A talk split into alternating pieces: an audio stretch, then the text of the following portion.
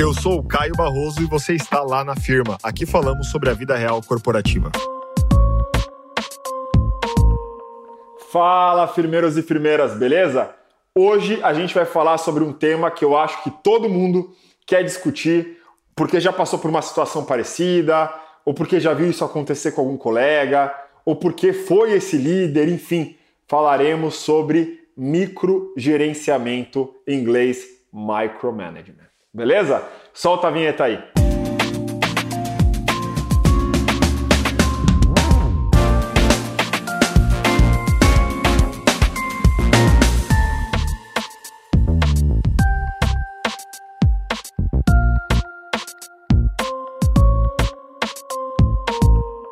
Galera, microgerenciamento. É, eu vou trazer a situação, tá? Não vou trazer aqui o conceito puro e duro, porque a gente está num papo aqui informal, eu e você. Microgerenciamento é aquele líder, aquela líder que quando você está trabalhando, manda uma mensagem no Teams ou, ou, ou, no Slack, seja lá qual for o comunicador que vocês tenham, mas te manda uma mensagem ali e fala: e aí, terminou? E aí, como é que está aquele material que a gente combinou para amanhã? E aí, posso dar uma olhada nos slides? E aí, e o relatório está saindo? Mas deixa eu ver como é que está o andamento do relatório assim, tem um excesso de acompanhamento, um excesso de follow-up o tempo todo. E essa pessoa, esse líder, funciona muito como as notificações, que muitas vezes tiram o nosso foco. Sabe as notificações do celular? Né? Às vezes a gente está trabalhando, está fazendo uma coisa e está lá, pipocando notificação, está subindo o WhatsApp, está vindo mais atualizações. E você, cara, onde que eu estava aqui na nave? O que, que eu estava fazendo? Então isso acontece quando o gestor acaba interrompendo para fazer diversas perguntas que poderiam ser feitas num outro contexto. E aí a grande pergunta é como lidar com esse chefe que microgerencia. Primeiro de tudo, muitas vezes esse chefe não tem a consciência que está microgerenciando. Diante da sua experiência de vida no trabalho, ele entendeu que fazer um acompanhamento próximo ou muito próximo, de fato, era gerenciar bem Provavelmente essa liderança vem de um contexto de liderança onde ela precisava saber de tudo o tempo todo. Então, se alguém perguntasse, olha, como é que tá os seus indicadores, como é que estão os seus indicadores da área, ou você tem informação uh, do que aconteceu uh, na semana passada com esse tema, era uma liderança que não poderia em algum momento dizer, não sei, eu não, não lembro, ou essa informação eu não tenho, eu vou atrás dessa informação, pode deixar que eu te respondo assim que possível, essa liderança não tinha essa liberdade também, porque muitas pessoas e muitos líderes cresceram também uma cultura que liderar bem significava exatamente ter resposta para tudo. Então,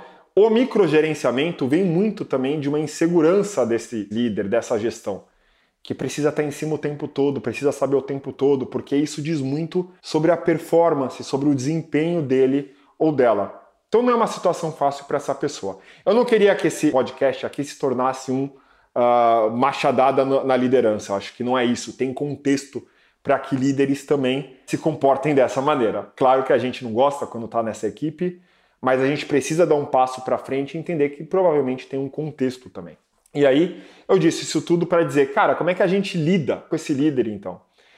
Primeiro ponto é falar um pouco da sua percepção em termos de trabalho. Então, se você percebe interrupções frequentes ou discussões de detalhes que, na sua visão, talvez não fazem tanto sentido, é importante que você uh, abra a boca, é importante que você fale, claro, com todo respeito, mas que você fale: olha, eu estou preocupado porque eu acho que a gente está discutindo um excesso de detalhe que no final do dia não atende o objetivo do projeto, não conversa diretamente com a essência do que a gente está fazendo.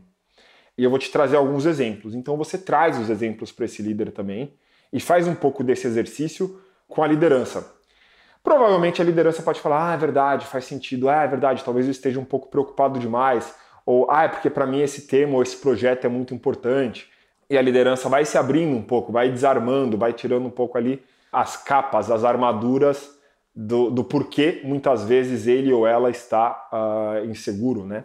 Então, a minha primeira dica é essa: você conseguir trazer exemplos do excesso de detalhe, entender o porquê que a pessoa está tão preocupada. Fazer perguntas abertas funciona muito bem. Né? Então, qual é a sua preocupação? Eu vejo que você está entrando no nível de, de detalhe alto. Você tem alguma preocupação com esse tema? Tem algo que eu não sei que você gostaria de compartilhar?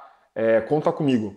É, um, é, uma abordagem diferente. Né? Você está abrindo um espaço, uma porta de comunicação que deixa também a sua liderança mais à vontade. No outro exemplo, né, se há muitas interrupções o tempo todo ali no Teams, no comunicador ou mandando WhatsApp, você acaba se estressando um pouco porque você está focado ali muitas vezes na operação. É importante fazer alguns combinados e falar: olha, eu vejo que você está me mandando várias mensagens, eu tô, estou perdendo um pouco o foco porque eu bloqueei parte da minha agenda para a operação desse relatório, desse projeto, dessa atividade que a gente combinou e eu acabo ficando um pouco distraído. E você vem com a sugestão também. Você pode falar: olha, diante disso que eu estou te trazendo, como que a gente pode se organizar? O que você acha da gente ter dois momentos na semana onde a gente faça o um acompanhamento do que foi feito, do que está sendo realizado e do que vem por aí?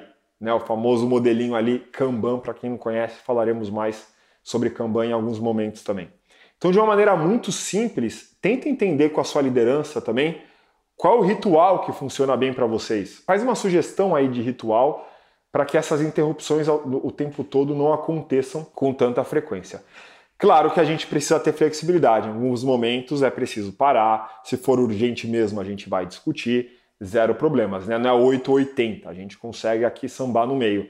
Mas se for demais, vale a pena combinar esses, esses rituais de gestão. Então, eu queria trazer essas duas dicas para você tentar reduzir, se você está passando por microgerenciamento, né, tendo aí o chefe muito em cima, a liderança muito em cima, comunicação aberta, abre porta para discussão, fala como você tem percebido e, em segundo lugar, combina rituais de gestão. E use essa palavra porque o ritual ele é importante porque ele traz frequência, ele traz consistência, tem o um momento certo para discussão, momentos de planejamento, momentos de operação.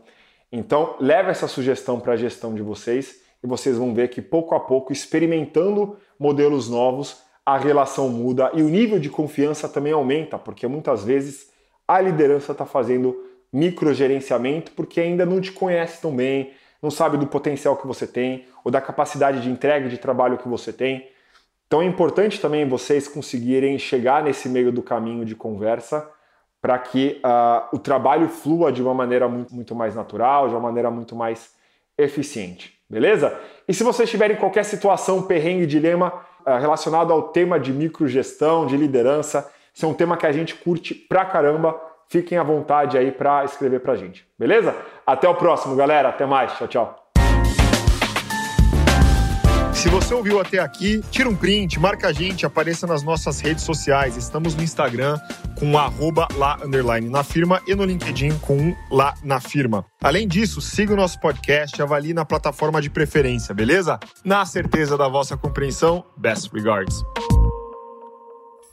Uma produção, voz e conteúdo.